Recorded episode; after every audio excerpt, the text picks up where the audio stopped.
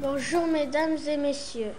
Vous êtes bien sur le JT des bonnes nouvelles. Nous sommes le vendredi 2 juillet 2010. Nous continuons d'apprendre l'anglais avec Isabelle. Aujourd'hui, nous avons épelé nos prénoms avec Portmousse. Les enfants disent en anglais les prénoms. You spell out the names. You in English, just you. Hein Alors vous vous parlez comme s'il était en face de vous. Hein Oui. Jeanne, d'accord Bonjour. Bonjour. Bonjour. Je m'appelle Ben. Comment ça va? Bien. Je vais bien. My name is spelled three letters. B E N. B E N. It's Ben. Ben, Very good. Bonjour. Je m'appelle Rosie. X Y. Et regarde. Roxy. It's Rosie. Rosie. Je m'appelle Maïsé. Je m'appelle Laurie. Comment ça va? Je vais bien. M. I. I. S. I. E.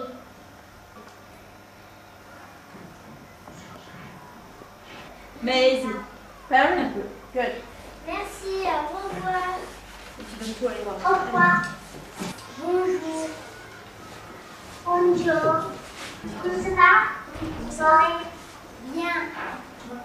Je m'appelle Roy. M. M.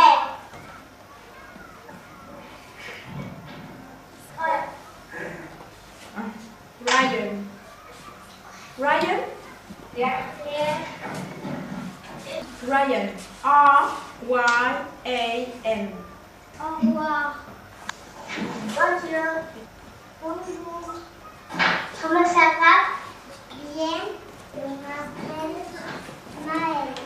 Hello. My name is Holly.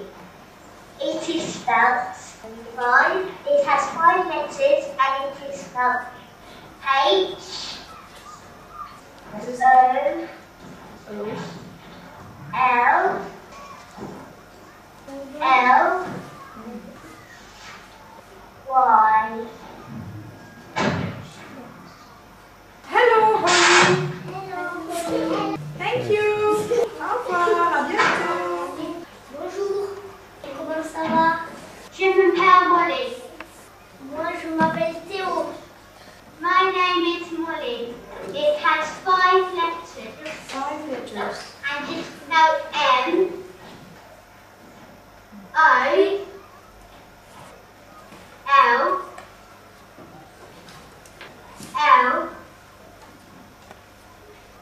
Y.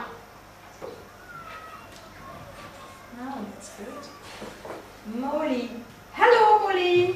Hello, Molly. Bonjour. Bonjour. Comment ça va Ça va bien. Comment ça va My name has five words. S A R Ensuite A H